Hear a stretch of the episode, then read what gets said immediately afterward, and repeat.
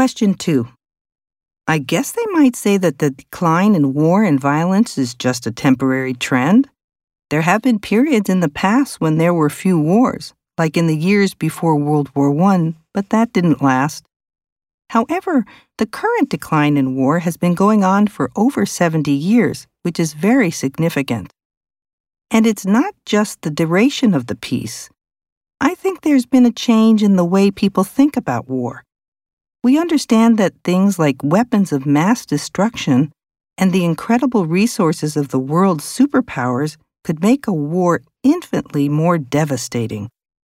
That, combined with the globalization and increase in intercultural understanding I talked about in my speech, has created a fundamental change in society that is moving us toward peace.